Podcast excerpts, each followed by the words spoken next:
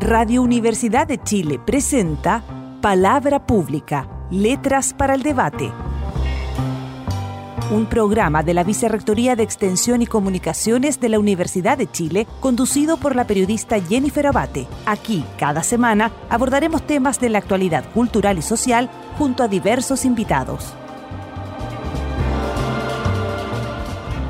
Muy buenas tardes, bienvenidos y bienvenidas a una nueva edición de Palabra Pública, Letras para el Debate. Estamos como cada viernes en Radio Universidad de Chile 102.5, como en los últimos meses, analizando distintas aristas, distintas reflexiones que podemos sacar a partir del impacto de la pandemia por COVID-19 en nuestro país. Y para eso hoy estamos con una invitada de lujo. Hoy nos acompaña Sonia Montesino. La profesora Montesino es antropóloga y escritora. Estudió antropología en la Universidad de Chile y luego se doctoró en la Universidad de Leiden, en Holanda. Formó el Centro Interdisciplinario de Estudios de Género junto a un grupo de académicas de la Facultad de Ciencias Sociales de la Universidad de Chile, en el que se ha desempeñado como subdirectora, directora y coordinadora de diferentes instancias académicas internacionales. Ha sido editora de la revista Chilena de Antropología, coordinadora del Magíster en Género y Cultura de la Facultad de Ciencias Sociales y directora del Archivo Central Andrés Bello.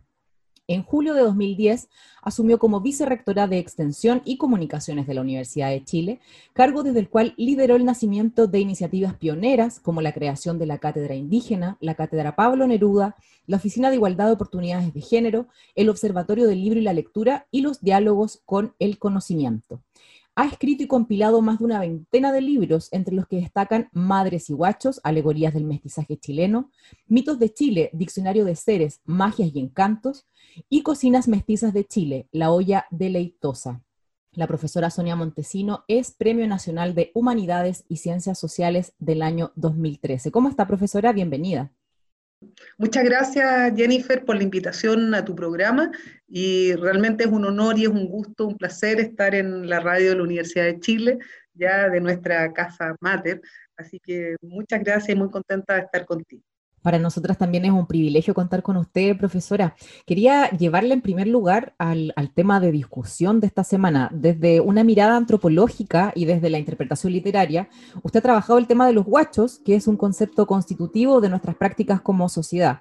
Me imagino que ha seguido el debate por el retiro del 10% de los fondos de AFP y las múltiples reacciones y memes y un montón de cosas en redes sociales que han surgido tras la decisión de retener el monto o parte de él a quienes estén al debe con el pago de la pensión alimenticia, una práctica que según las estadísticas llega a casi el 85% de los casos. Quisiera partir por ahí. ¿De qué nos habla esta ausencia financiera, pero también en muchas ocasiones física y emocional de los padres? Sí, mira, eh, eh, es súper súper interesante tu pregunta porque he ido siguiendo justamente el debate ya y, bueno, creo que esa es una de las, de las continuidades estructurales y culturales que tenemos en nuestra sociedad que tiene que ver con esta idea de ausencia paterna. ¿Ya? de esta ilusión, digamos, de los hombres, de su papel, incluso en este caso de proveedor, porque ya ni siquiera es el papel, digamos, afectivo o el papel, digamos, de, eh, del, padre que socializa, que entrega normas, o como dirían los, psicoanalistas, ¿no es cierto?, eh, freudianos, lacanianos, ¿no es cierto?, la ley del padre, ni siquiera esa, ni siquiera esa, esa figura simbólica, digamos, aparece, ¿no? Y entonces yo, yo he venido siguiendo este, este tema de las pensiones alimenticias de por, por lo menos desde, desde hará unos, unos 6, 7 años atrás. Y, y, es notable porque, porque cuando tú lo ves las estadísticas ha ido cada vez aumentando más. ¿Ya? Este hecho, digamos, de que eh, en este caso lo que, lo que vi hoy día que parecía que el 84% de los que están demandados ya no pagan. No sabemos el total de los que pagan, ¿te fijas? Pero este hecho, eh, no, recuerdo las cifras, pero eran, eran muy grandes, digamos, los, que no, pagaban hace, como te digo, 5 o 6 años atrás. Entonces, claro, ahí lo que, lo que tú puedes leer es, precisamente que Madres y Guacho ya sigue funcionando como, como, una, como una estructura, como te digo, simbólica y, cultural muy fuerte en Chile, ¿no? Eh, aun, cuando, aun cuando la ley de filiación, ¿no es cierto?, que es del año 93, sí funciona, ya eh, este hecho, digamos, de, claro, de que ya no tienes en, en, tu estigma, ¿no es cierto?, ser un, hijo ilegítimo, legítimo, natural, porque, porque acuérdate que estaban todas esas, esas diferencias, eso ya se eliminó, te fijas, no está ese estigma, sin duda, pero ello no significa, te fijas, no significa que exista, ¿no es cierto?, esta, esta aceptación, llamémosla así, del padre de, su, de sus hijos, ¿ya? Y entonces ahí hay un gran tema con la filiación en Chile que, que creo que se sigue manteniendo, ¿ya? Eh, independiente de la ley. Eh, que yo entrevisté a algunas, algunas personas que, que, bueno, a partir de la ley ya habían eh, hecho eh, trámites, ¿no es cierto?, y habían hablado con la familia, por ejemplo, de sus padres, y entonces me decían, claro, que, es increíble porque efectivamente de manera legal, legal, eran aceptados, ¿sí? Pero en términos afectivos, en términos incluso ya de lo que significaba dividir herencias, por ejemplo, ahí había una cuestión muy, muy compleja, ¿no? Una negativa, una negación. Y entonces eh, eh, me decían, claro, ya no, uno no tiene el estigma del guacho, pero la vivencia, digamos, del guacho eh, queda presente.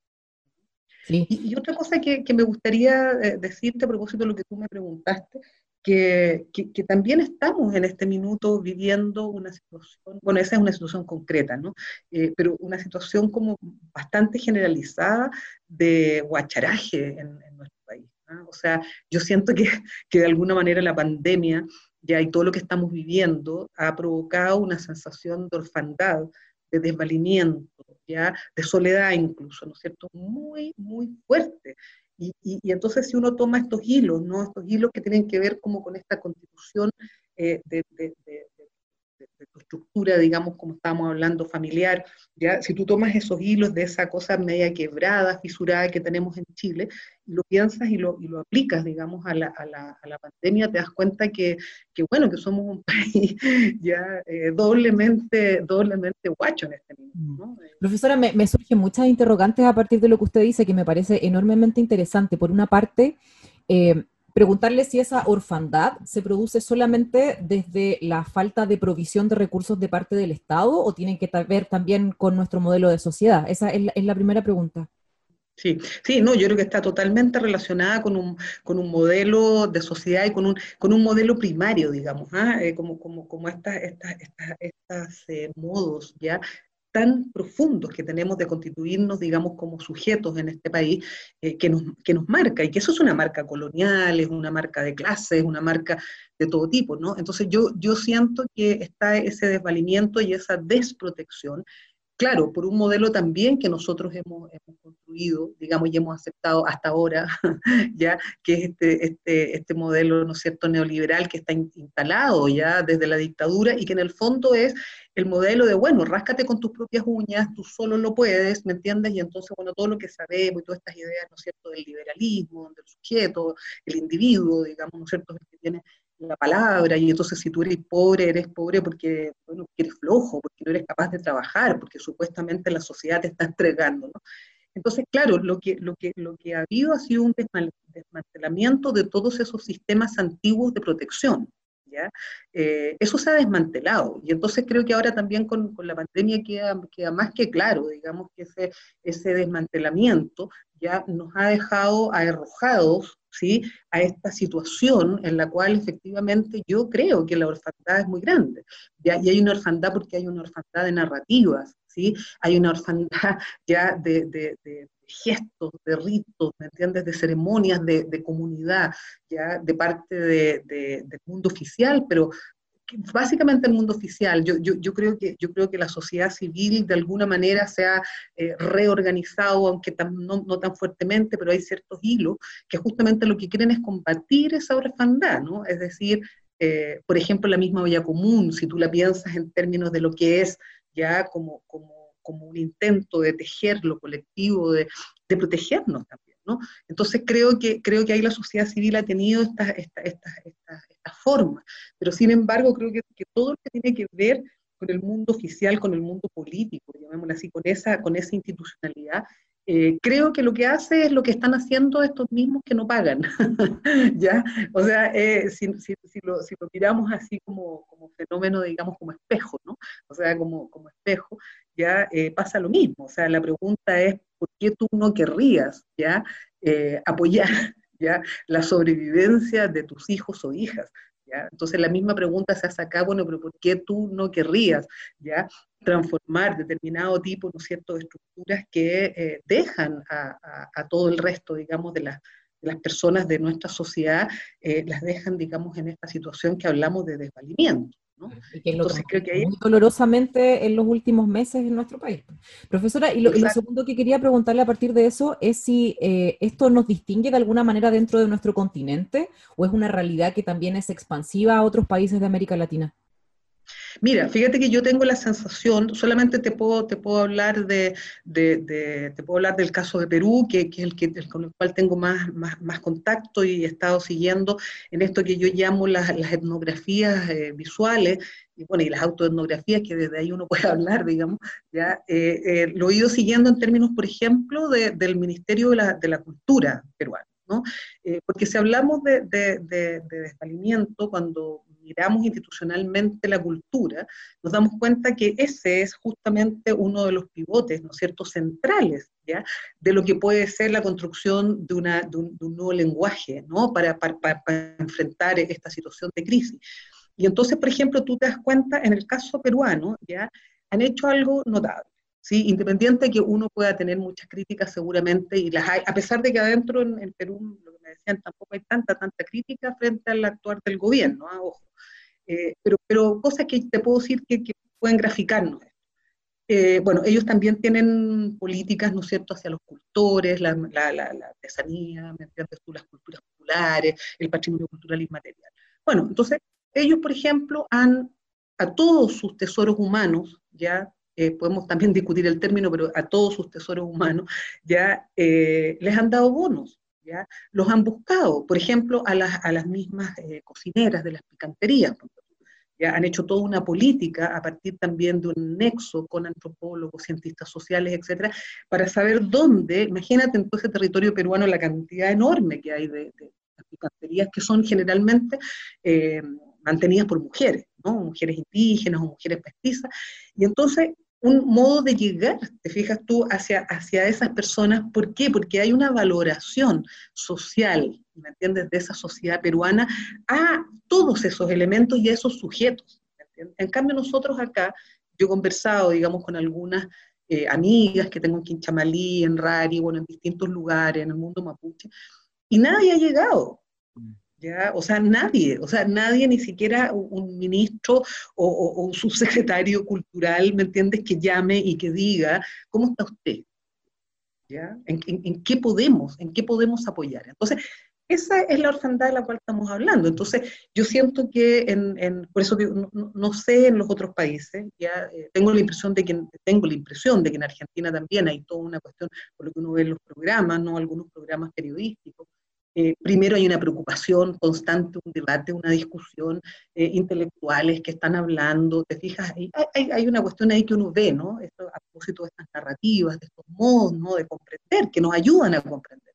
Pero acá no tenemos eso entonces, hemos tenido entrevistados o entrevistadas previamente, profesora, que también han hecho una crítica súper fuerte a, la labor precisamente del Ministerio eh, de las Culturas, las Artes y el Patrimonio, donde efectivamente no se entregó apoyo a los artistas y a quienes hacen trabajo cultural en nuestro país, sino que se asignaron em, concursos donde además se genera competencia entre personas que están pasando enormes necesidades para obtener un determinado monto.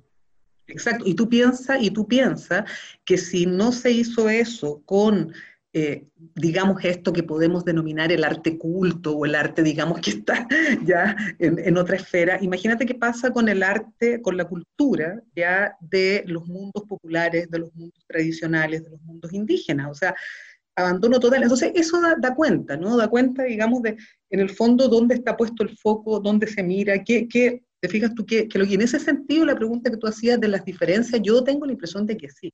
O sea, yo creo que hay, hay, hay muchas diferencias en los modos, digamos, de encarar en cada uno de nuestros países. ¿no? Y acá, acá lo, lo, que prevalece es lo que, lo que hablábamos. Le llamaban, no sé si lo, lo viste ahí, pero están los, los papitos corazón, ¿no? Entonces, entonces, entonces claro, eh, me parece que ahí hay una, una, metáfora, ¿no? También como para, para eh, cosa chilena, también no tan irónica. Eh, para, para referirnos a, también nuestras autoridades y los modos en los cuales se ha encarado esto. Sí. Profesora, uno de sus temas de estudio y trabajo han sido las desigualdades que mm, hemos vivido las mujeres, eh, que en pandemia volvieron a emerger, al menos públicamente, sabemos que en la materialidad nunca se han ido, y han resurgido temas como la violencia doméstica, eh, la violencia contra las mujeres y la doble jornada laboral que asumimos en muchos casos. ¿Cree usted que esta crisis puede llevarnos a, modificar esas violencias o a generar una mayor conciencia para combatirlas en el futuro? Mira, yo creo que tu pregunta es muy buena porque creo que hay algo bastante profundo que tendríamos que, pensar, ¿no? Eh, en este minuto, toda la vida pública está puesta, se desplazó al mundo privado, ¿ya? Esto quiere decir, digamos, que el trabajo, ¿sí? El trabajo productivo, ¿ya? Eh, las relaciones sociales, etcétera, todo, todo, todo se traslada, ¿no es cierto?, a este espacio interior ya llamémoslo así, casa, hogar, como, como queramos decir, pero es un, locus, ¿cierto? Muy, eh, muy claro, ¿no es cierto?, en el cual todo entra de nuevo ahí, ¿no? Y digo, claro, entra de nuevo porque en, en, como antropóloga, digamos, cuando uno piensa en las épocas eh, pasadas, en milenios, etcétera, estaba todo junto también, lo productivo y lo reproductivo, ¿no? Estaba ahí. Pero ahora estas esferas estaban separadas y en este minuto se condensan, entran. Y a través justamente de esto que estamos aquí, esta pantalla también, ¿no? Pero bueno, ¿qué es lo que ocurre? Esa condensación trae una serie de cuestiones muy complejas, digamos, porque primero tienes que hacer una negociación constante de la vida cotidiana, ¿ya?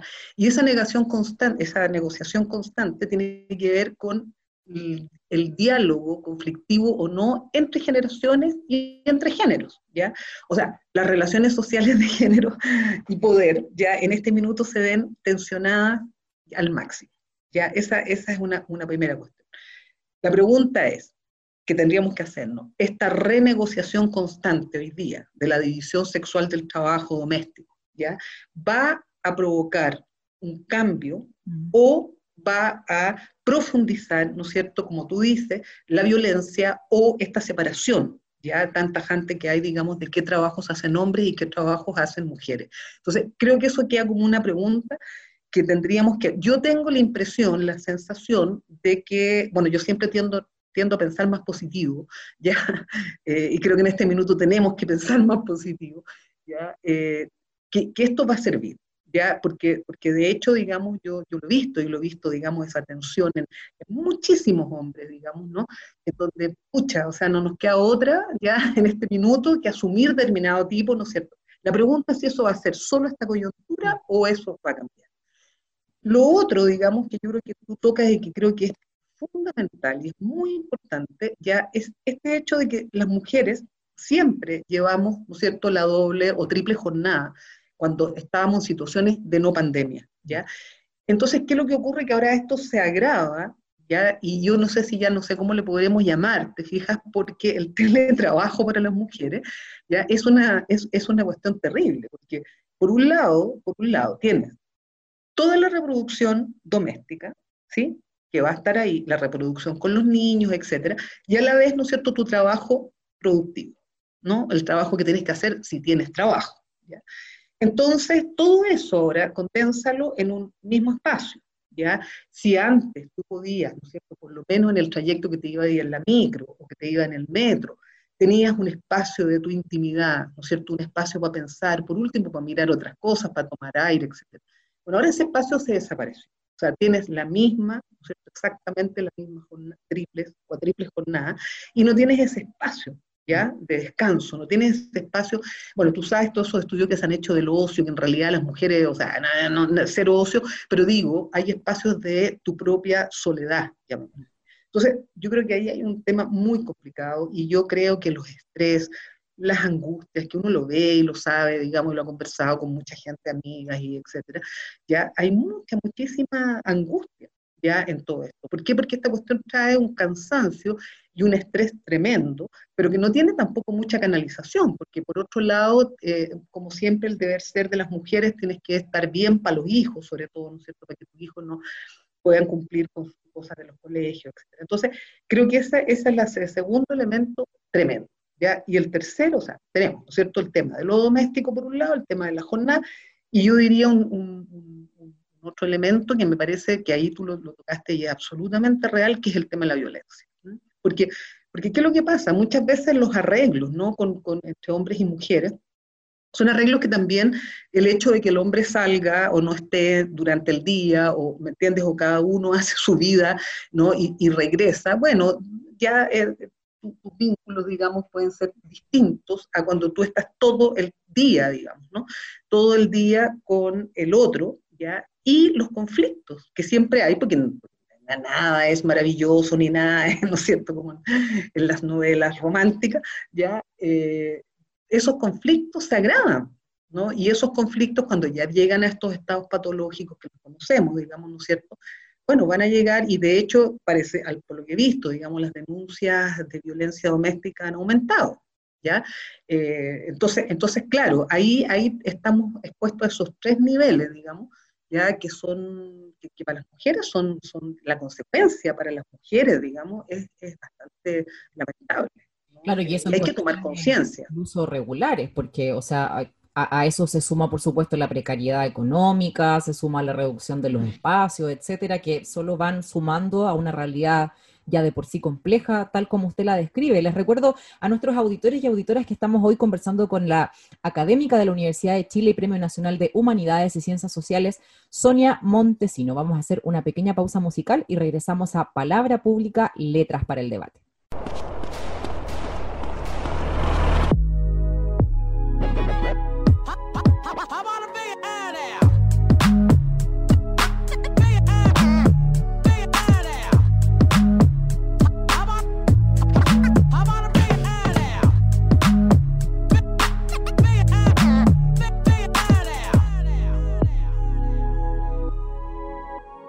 Pasan cuatro horas cuando almuerza y hablas tanto de cuánto te fuerza. Toda luz, un eclipse en una habitación. Toda culpa deriva de alguna omisión. Esta cuna se adentra en la selva. No quiero que golondrina me la vuelva. Todo error, un apunte que uno se le fue. Un episodio que se saltó. Ayer tuve pena, pero hoy gané. Hoy gané. Mañana está en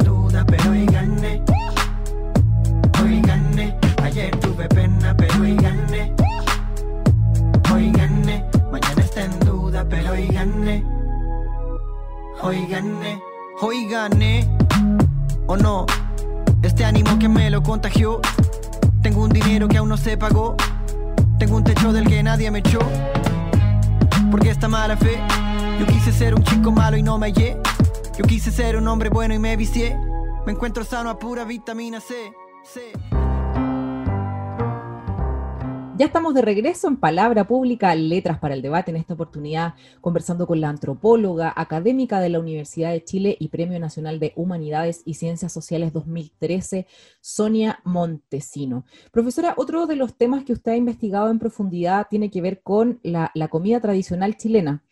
Y usted lo mencionaba hace un rato, con la crisis sanitaria volvió a surgir el tema del hambre, que pareciera que nunca se fue y que simplemente no quisimos verlo, eh, y las ollas comunes, que nuevamente vemos y quizá nunca desaparecieron en algunas condiciones. ¿Cómo pueden coexistir alimentación y tradición en un contexto de emergencia como el que estamos viviendo actualmente? Sí, e, e, es súper interesante tu pregunta, porque yo, yo, creo, bueno, yo, yo, creo que esta, esta, esta, ¿cómo se llama? Estas crisis, ¿ya? Eh, tienen dobles, dobles, dobles caras, ¿no? Unas caras oscuras, sombrías y unas caras que también son luminosas. Pero quisiera tirarte un poquito para atrás, ya, porque yo creo que hay una, a, propósito del tema de la alimentación, ¿eh? que, que, es muy importante. Cuando nosotros, nosotros tenemos que pensar que vivimos una interrupción, llamémosla así, de la vida cotidiana desde octubre, ¿ya? O sea, desde octubre hasta ahora, como sociedad chilena, y a propósito de las vivencias distintas que hablabas, que me preguntabas tú en antes, ¿ya? hemos vivido, ¿no es cierto?, una, una, una, crisis ya en octubre muy, muy fuerte, donde se develan, se desnudan, todas las desigualdades y todas las crisis institucionales, ¿no es cierto?, que nuestro país está viviendo, que ya fue, fue el desborde social, dijo, ya no más, ¿no es cierto? Y entonces vivimos crisis de, todo tipo, ya. Ahí en la, en misma pandemia, yo empecé a darme cuenta que o sea, bueno, primero el tema de las cacerolas, que lo he trabajado, digamos, también en, otros lado, la cacerola como este símbolo, ¿no? Este símbolo que es un símbolo femenino que sale de la cocina a la calle, ¿no? Y que, y que está como demandando una cuestión muy profunda que también tiene que ver con estos cambios que estábamos hablando delante en la vida de las relaciones de género, la división sexual doméstica, etcétera. O sea, toda esta protesta ya que aparece con la cacerola. Bueno, ese, eso da para un, un, gran capítulo, digamos ya. Pero a mí lo que me interesó fue también rescatar muchas de las imágenes, te fijas tú, que aparecían. Entonces, estaban, por ejemplo, todas estas ollas, ¿no? Donde la dignidad se cuece a fuego lento y estaban las ollas estas antiguas con, con eh, ¿cómo se llama?, los fuegos ahí, etcétera, ¿no? Y, y, luego de eso, cuando tú piensas, por ejemplo, en, la, en, la, en, las mismas protestas, ¿no es cierto?, empiezan a aparecer grupos, ya grupos de mujeres generalmente, jóvenes, que cocinan para los protestantes, ¿ya? Y entonces esta, estas cocinas son, son interesantes porque son cocinas eh, eh, que, que, reflejan y que reflejaban un poco eh, lo que son estas tradiciones culinarias y las cosas nuevas que aparecen. Y entonces, por ejemplo, estaban las cocinas veganas, ¿ya? Entonces, grandes ollas de cocinas veganas, pero también estaban otro tipo de cocinas, ya que eran cocinas, llamémosle así, qué sé yo, los tallarines, ¿no es cierto?, las, las las porotadas. claro. Bueno, entonces, a mí me pareció que hay siempre, y, estuve buscando todo. Entonces, claro, ahora cuando viene la pandemia, ¿qué es lo que ocurre? Se empieza a, empieza a aparecer lo que tú dices, digamos que es esta, tal vez esta pobreza encubierta, ¿no es cierto? Y que tiene que ver con la alimentación. Esa ya, ya es una...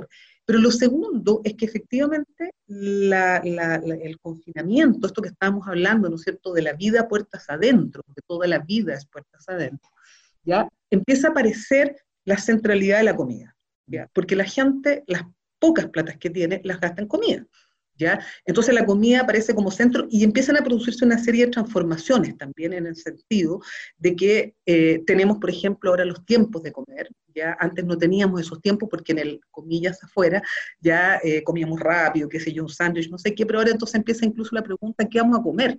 ¿Qué vamos a comer hoy día? Entonces, esa pregunta que de todos, de todos nosotros, yo, yo creo que no hay ninguna casa, digamos, donde no esté o persona que viva sola o como sea, ¿qué vamos a comer hoy día? Y mira la, la, la, la potencia simbólica que tiene esa pregunta, ¿ya?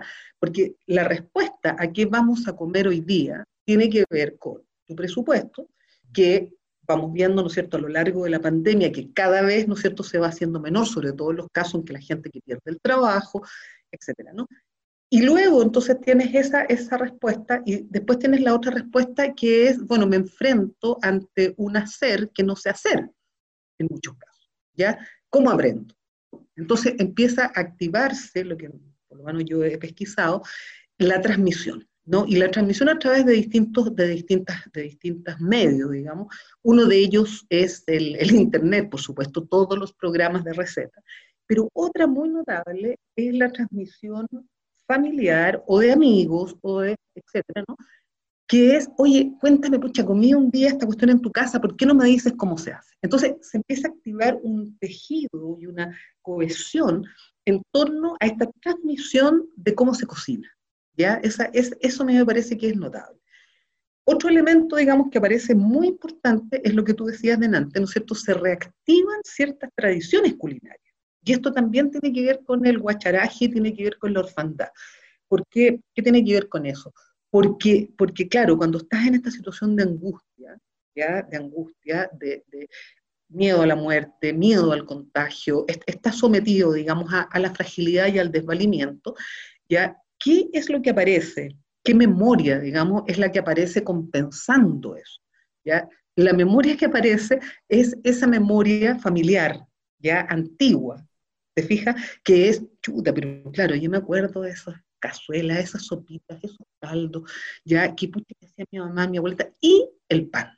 ¿Te fijas tú? Y el pan es una cuestión increíble, porque el pan empieza a ser un elemento, pero fundamental, ¿ya? Y todo el mundo, te fijas, empieza a subir sus panes a las redes sociales, ¿ya? Y yo hago esto, y yo hago lo otro, y no, y tengo esta receta. El pan, ¿ya? Y el pan tiene un gran símbolo, digamos, de trabajo. El otro, lo otro que aparece es lo dulce, ¿ya? Y lo dulce tiene que ver, obviamente, con compensaciones de angustia, tiene que ver con todo eso, y con el afecto.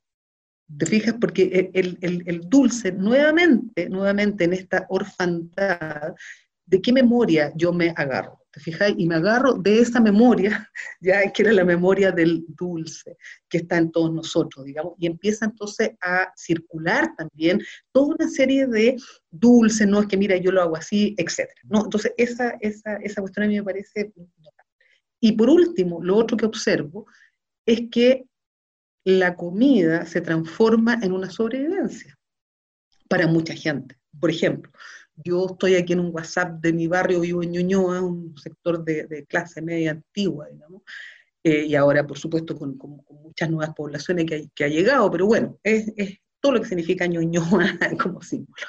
Y entonces en, ese WhatsApp yo te puedo decir, no sé, de cientos y tantas personas que hay en el WhatsApp, por lo menos ya de esas, por lo menos, por lo menos 50 se dedican a preparar platos ¿sí? Y a venderlos en sus edificios. Y entonces el que no sabe cocinar y se pregunta qué vamos a comer hoy, ¿ya? Estas personas que son sus vecinos, ¿ya? Preparan platos, ¿no es cierto? Y los venden. Y preparan onces, ¿ya? Y entonces se vende sopa y pilla, ¿me entiendes? Para la hora de 11, eh, ya un ratito más dicen, oye, chuchu, está lista la sopa y pilla, no sé qué, ¿ya? Y entonces estas personas venden y, son toda gente que ha quedado cesante. Y entonces la comida, te fijas tú, y nuevamente, aquí otra cuestión interesante, ¿qué es lo que preparan? Preparan las recetas tradicionales chilenas, ¿ya? Entonces, esa, esa, ese, esa, esa cuestión diría yo que es algo súper interesante en términos de las luces, que podemos hablar de esto. Además, lo que usted plantea, me, me, quedé pensando en lo del pan, eh, porque claro, no, lo que vemos en redes sociales, por ejemplo, de nuestros cercanos o conocidos, que nadie le ha dado por ponerse a innovar haciendo sushi en la casa, por ejemplo. No. Lo que la gente que nunca había cocinado precisamente se pone a hacer pan, se pone a hacer esas recetas que son, que son tradicionales, entonces me parece que es muy bello lo que está detrás de eso. Profesora, vamos a hacer una pequeña pausa, ya regresamos a Palabra Pública, Letras para el Debate acá en Radio Universidad de Chile.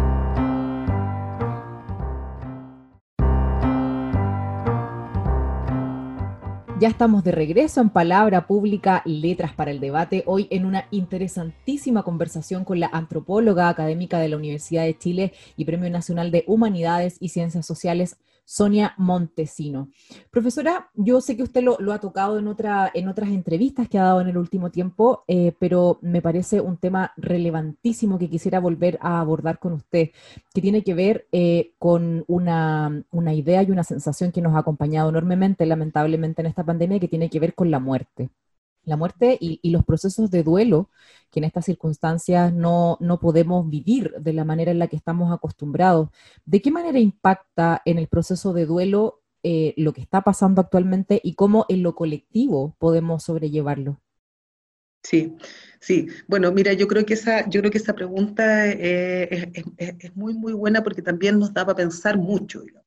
Primero, primero yo diría que ha ocurrido esto de que así cuando hablamos de las transformaciones de la sociedad, una de las transformaciones que sí hemos vivido, ¿no es cierto?, es olvidarnos de la muerte. ¿ya? O sea, es, la muerte además es algo de la cual no se puede hablar, eh, incluso es mala suerte hablar de, la muerte, ¿ya? Trae así como, uff, aquí no, no, llegan, digamos, sus energías malignas, ¿ya? Eh, y, y, siempre se ha privilegiado y todo el tiempo esta idea de lo saludable, ya la salud, lo saludable, los cuerpos que tienen que estar vivos y que tú tienes que prolongar la vida a lo máximo, ¿no? O sea, todo lo que tiene que ver, digamos, con el cuidado de la vejez, etcétera, Entonces, creo que primera, primera, así como irrupción ya de esto ha sido, ojo, ¿no es cierto? La muerte está ahí, tenemos mucho miedo, estamos viendo, ¿no es cierto?, en nuestros seres queridos, amigos, etcétera, que eso está pasando, que está ahí puesta la muerte, tenemos tenemos miedo al contagio, pero a contagiarnos para no morir, porque si nos contagiáramos bueno, y nos enfermamos como un resfrío común, a nadie le importaría, digamos, andaríamos todos dando vueltas, ¿no? El tema es la muerte.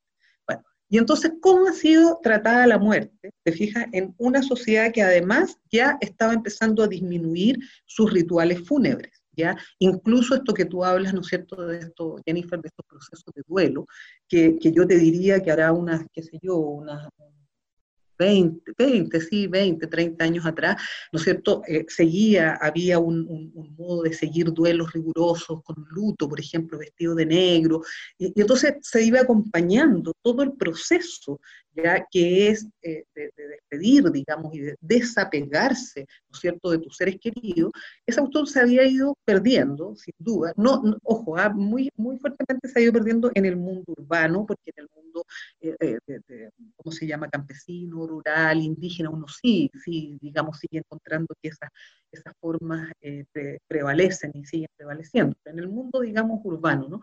Entonces, claro, llega, te fijas tú, esta, esta, esta pandemia, coloca la muerte. ¿ya? Primero, pucha, ¿cómo la hablamos? ¿Cómo la hablamos? ¿Me entiendes? Además, la muerte tiene esa cosa de que siempre tiene una causa, digamos. tenemos que morirnos, obviamente, o sea, es, nuestra, es, parte de nuestro ciclo natural, eso, eso es algo, algo que tenemos que ver. Claro, pero siempre hay, bueno, es que se murió de tal enfermedad, ¿cierto? Eh, en, el caso, por ejemplo, del, de, mundo indígena, bueno, siempre hay una sospecha, se le hizo un mal, la gente nunca muere de enfermedades, comillas, naturales, eso es, bueno, en fin. Pero bueno, ¿cómo hablamos de esta muerte? Entonces, ¿qué ocurre? Primero, se habla de la muerte como número. Empiezan las estadísticas a ser el centro narrativo de la muerte, ¿ya?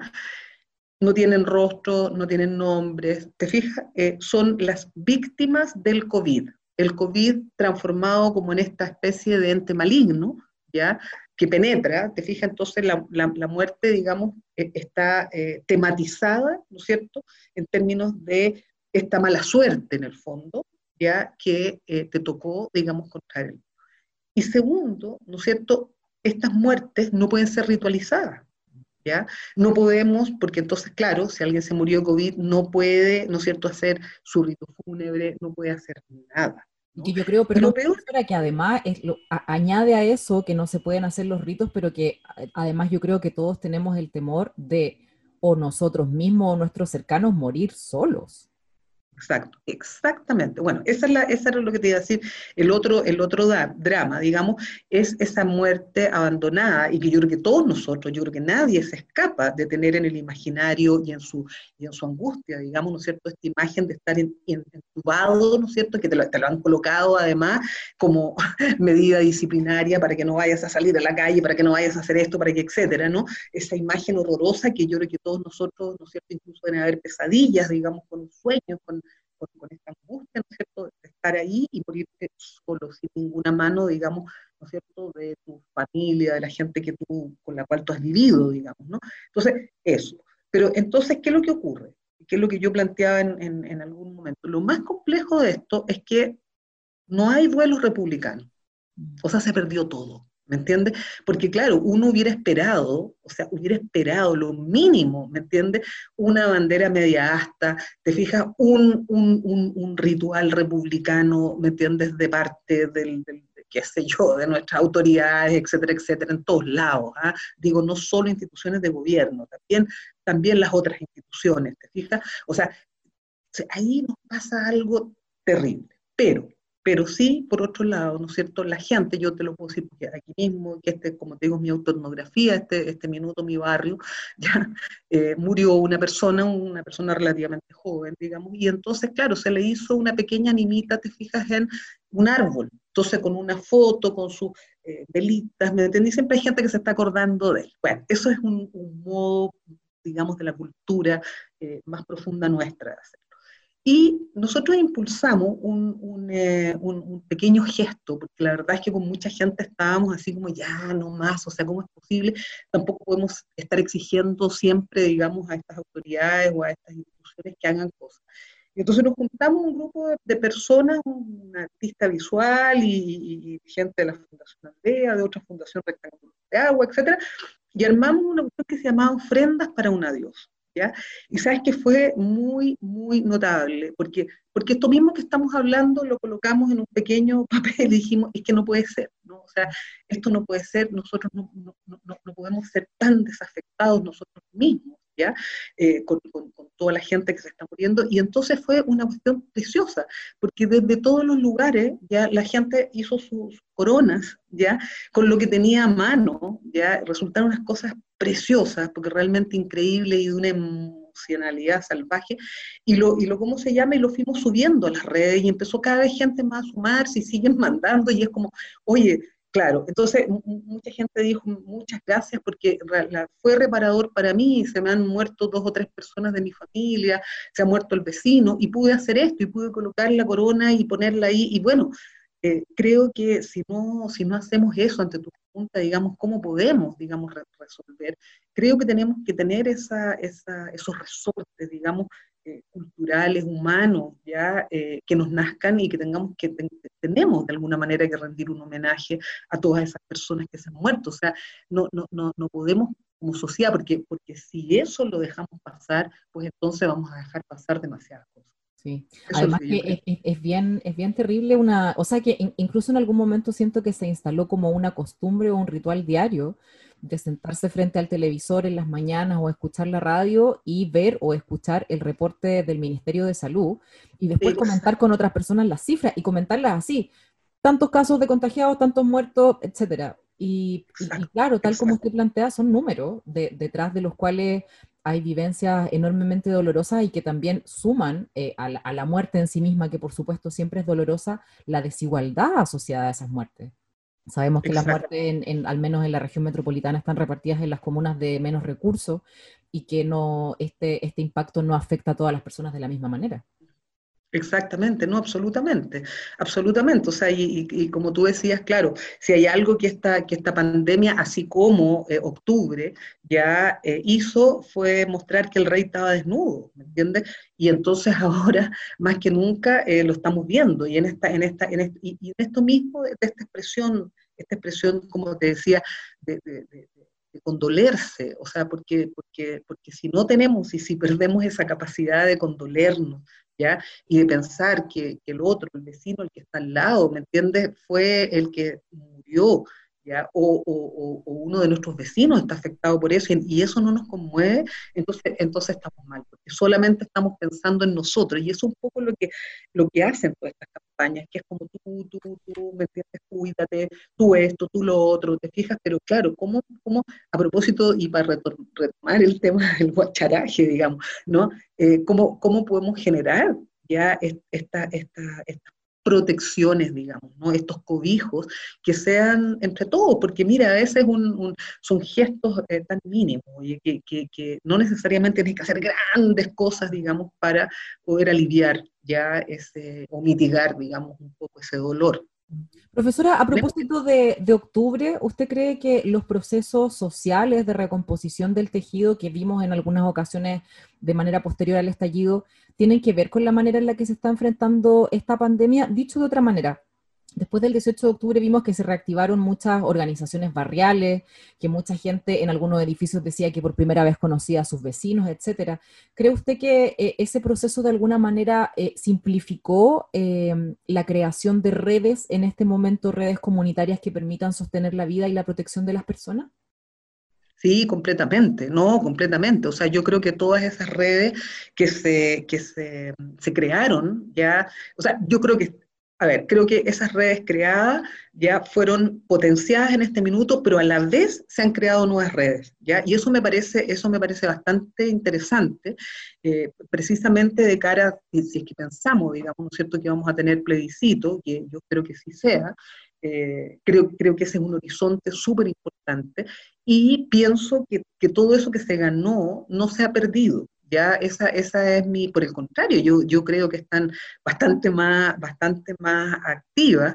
Eh, no, sé, no sé en el caso tuyo si lo escuchaste, pero cuando tuvo el tema del 10% que se juntó con esta protesta por Antonia, acá fue una cuestión estruendosa. ¿Ya?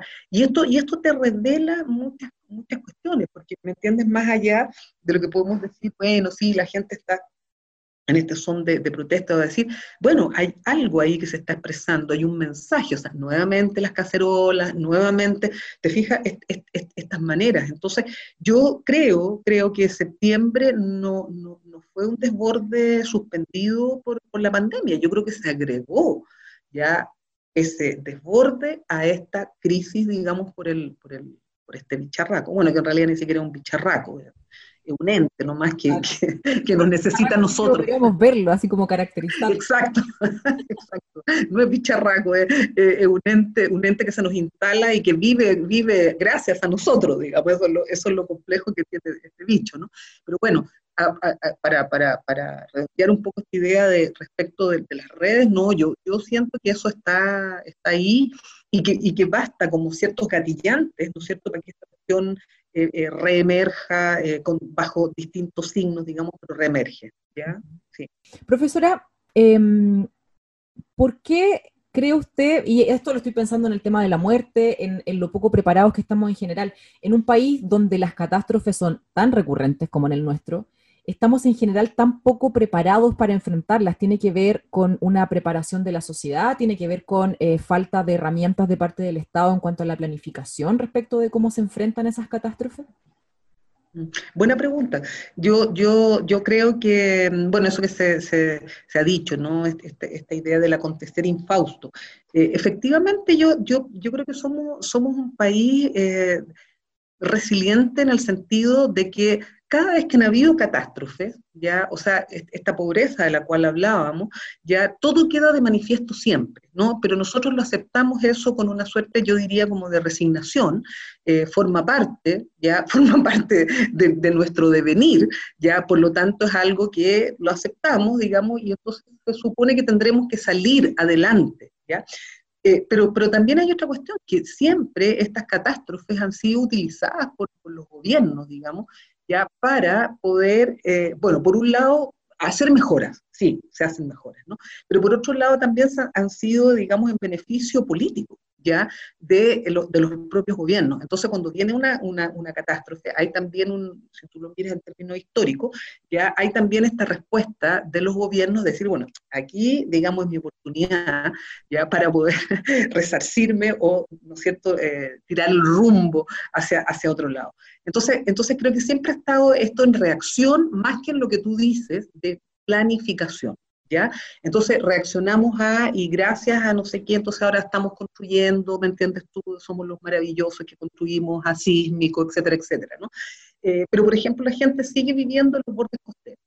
Ya, o sea, ahí independiente de, todo eso, ya el tsunami, ya las olas míticas, por ejemplo, ya del Caicai en Mapuche, no, no, seguimos ahí. ¿Te fijas tú? Entonces es como que, como te decía, forma parte de lo nuestro. Entonces yo siento que muy, hay muy poca proyección, ¿me entiendes? Y, se llama, no sé, planificación, me carga esa palabra, pero claro, tú lo ves, por ejemplo, con el tema de la sequía, ¿ya? O sea, la sequía, no sé, llevamos cuántos años sabiendo estamos en una catástrofe, digamos, respecto a la sequía.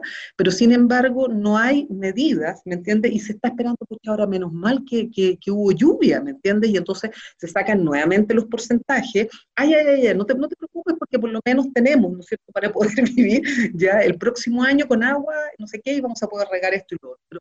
Pero, ¿por qué no nos ponemos a pensar, digamos, en cómo eh, creamos, digamos, nuevas, nuevas formas, ¿no es cierto?, para canalizar nuestras aguas, etcétera. Y bueno, y por supuesto, pensar en lo que ya sabemos, ¿no es cierto?, todas estas empresas ya que tienen y que cooptan el agua, etcétera. Bueno, ya eso, eso ni siquiera, digamos, es algo que aparece como, como horizonte, a pesar de que en algunos casos, digamos, por lo menos en la cuarta región, por ejemplo, está el tema de la desalinización, ya, pero que se paró ahora, digamos, con, con la pandemia, y entonces, bueno, la, la, la minera, digamos, ¿no es cierto?, se supone que estaría ocupando esas aguas de la desalinización y, nuevamente podría la, gente agricultora, los, campesinos, etcétera, tener sus aguas.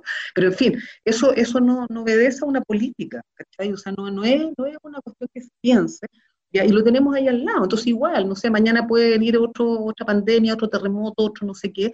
Y claro, la pregunta es los aprendizajes que nosotros sacamos como de esta contestación o sea, cuáles son. ¿Ya? Pero pareciera que, que, que nuestro pareciera que no se acumulan esos Sí, eso te iba a decir, nuestro ser, nuestro ser cultural solamente es acumulativo y, y, tendremos relatos, ¿no? De lo que fue esa catástrofe y lo que me pasó a mí, ¿no? Lo que le pasó a mi familia. Pero más allá de eso, no. Profesora, considerando que, que lo, la, la, la, crisis sanitaria y social que estamos viviendo actualmente ha alterado completamente nuestra cotidianidad, como usted decía, esto es expresión de aquello, si no estaríamos en la radio en este momento, en el estudio, teniendo esta conversación.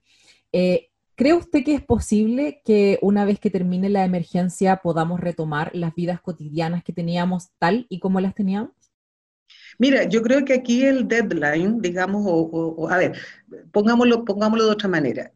Cuando nosotros pensamos en, esto de que llaman la normalidad, nueva normalidad, todos esos conceptos que se han empezado a utilizar, creo que las cosas son, un poquito más sencillas. Nosotros tendríamos que pensar cuál es nuestro horizonte futuro. ¿ya? El horizonte futuro tiene que ver con una vacuna. O sea, es tan simple como eso. ¿ya? Una vacuna que más o menos, por lo que, por lo que se sabe y lo que, se, lo que han sido, digamos, la historia de las otras vacunas, ¿no cierto?, se demoran por lo menos uno o dos años en que eso esté funcionando, ¿no? Entonces, algunos dicen con muy buena... Eh, esperanza de que la podríamos tener acá, ¿no es cierto?, a inicios del, del, próximo año. Eh, los más eh, pesimistas dicen que en diciembre y unos que están en el medio dicen que tipo abril, mayo, junio, ¿sí? Eh, podríamos tener, digamos, una vacunación.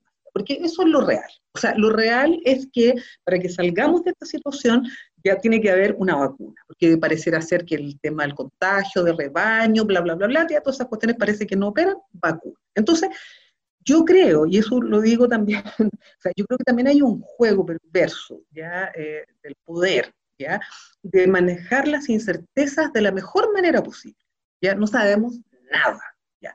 Como no sabemos nada, entonces puedo hacer lo que quiero, en términos de que te controlo, en términos de que está el toque de queda, en términos de que tienes 75 años y no te dejo salir más que tres, fueras un estúpido, digamos, que te vas a ir a contaminar, a contagiar, etcétera, ¿ya? Todas estas maniobras, ¿no es cierto?, de manipulación del poder, sirve, les sirve tener el horizonte de la incerteza, ¿ya?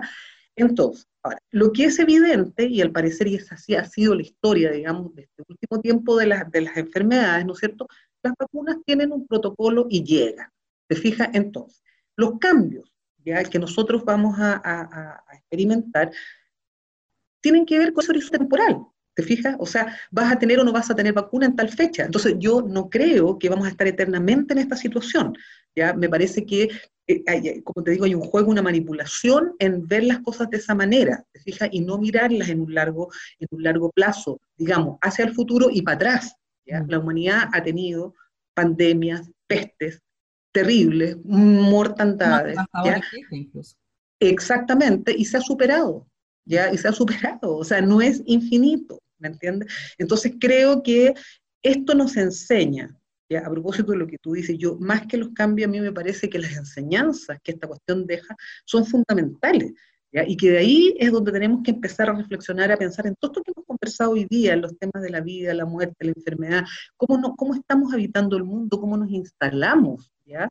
Como sujetos, como seres humanos, digamos, en este, habitar el mundo. Entonces, creo que, creo que, que, esto, más que pensar en algo que a mí por lo menos me, provoca mucha angustia, no sé si a ti, pero decir, vamos a estar eternamente, te fijas tú viéndonos así, te fijas que la pantalla va a ser el único espacio en el cual vamos a poder comunicarnos, hacer vida pública. No, o sea, creo que eso, tengo la impresión, como te digo, yo siento que ahí hay mucha, mucha manipulación ideológica del poder, digamos, ¿no? Para, para, mantener esta noción de incerteza. Sin duda que las hay y están y también es bueno. Ya, eh, la medicina se cae también, ¿me entiendes? No, hay, no tienen cómo curarnos, no nos pueden decir, ya, sabe que esto al tiro, o mire, el, el virus se comporta así. ¿Ya? ¿Te fijas? O sea, están recién investigando, recién estudiando. Entonces, creo, creo que está lo incierto, pero también está lo cierto.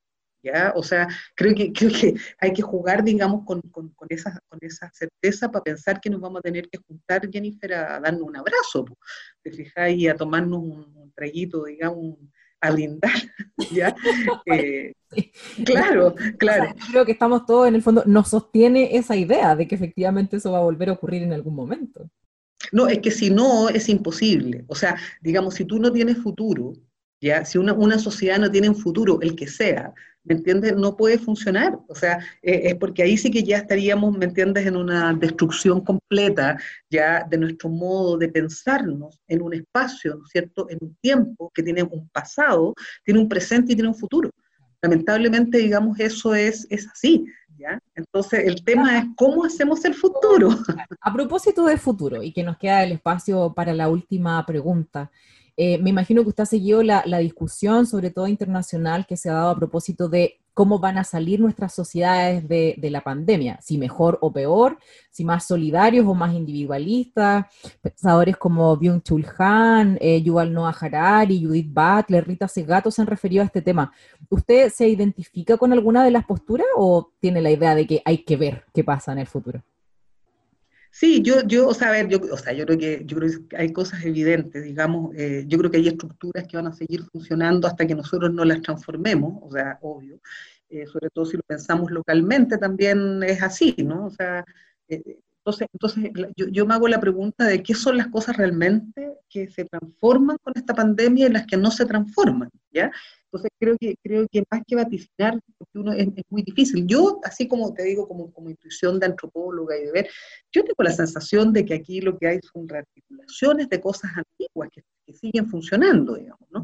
Esto que hablamos, o sea, lo que yo sí creo que donde hay un, punto de, de, irrupción completa es en esto que hablábamos, ¿no es cierto?, de que la vida es puertas adentro, ¿no es cierto?, y de que lo público se ha metido dentro de lo privado. ¿no? O sea, eso, eso yo creo que eso sí es un cambio, es algo que no, no, no, no, está presente, pero que yo creo que eso no funciona, o sea, no puede funcionar, ¿me entiendes? Porque eso significaría que, no sé, los miles de años que tenemos como sujetos sociales, ya encadenados unos a otros, ya sin distancia, por el contrario, ya abrazándonos, queriéndonos, etcétera, ya eh, no, no, no, no, se va, no, se va a cambiar, digamos, por, esta pandemia. Yo siento que esto es un espacio, un momento coyuntural súper interesante, un momento inédito, inédito no por la peste, no por la peste, no, no, no digamos por, por, ¿me entiendes?, por la pandemia, eso, eso, es, eso la, humanidad lo ha vivido.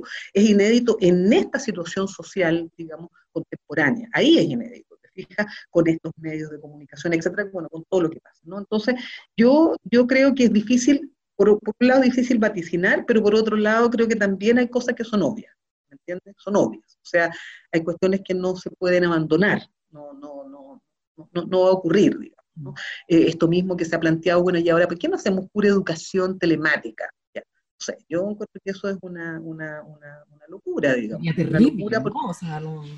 Claro, claro, ¿me entiendes? Entonces, entonces eh, yo prefiero mirar esto como un paréntesis súper interesante, súper inédito, donde están pasando muchas cosas y hay que mirar esa sincronía y desde esa sincronía, ¿no es cierto?, pensar en el futuro. O sea, tienen que haber futuros. Si no hay futuros, entonces no tenemos nada, ahí sí que no tenemos nada que hablar esperamos seguir manteniendo esa, esa noción de futuro y un futuro que ojalá sea mejor para, todos y todas nosotros. Profesora, le quiero agradecer enormemente por esta entrevista. Eh, le doy, por supuesto, el paso para que se pueda despedir también de nuestros auditores y auditoras. Bueno, muchas gracias, Jennifer. Bueno, yo te había preguntado que íbamos a hablar una hora. yo le dije, se nos va a hacer corto una hora, ¿ves? Así que bueno, muchas muchas gracias y bueno, y muchas gracias a las personas que nos, que nos han escuchado, ya que han tenido la paciencia de escucharnos y bueno, ojalá que en algo contribuya, digamos, a, a construir estas nuevas narrativas de futuro esta conversación. Muchísimas gracias, profesora. Muchísimas gracias también a todos y todas ustedes por escucharnos nuevamente en Palabra Pública, Letras para el Debate. Nos escuchamos nuevamente el próximo viernes en Radio Universidad de Chile. Que tengan buen fin de semana. Radio Universidad de Chile presentó Palabra Pública, Letras para el Debate. Un espacio para debatir ideas que cambian la sociedad conducido por la periodista Jennifer Abate. Escúchenos todos los viernes a las 18 horas en el 102.5 FM.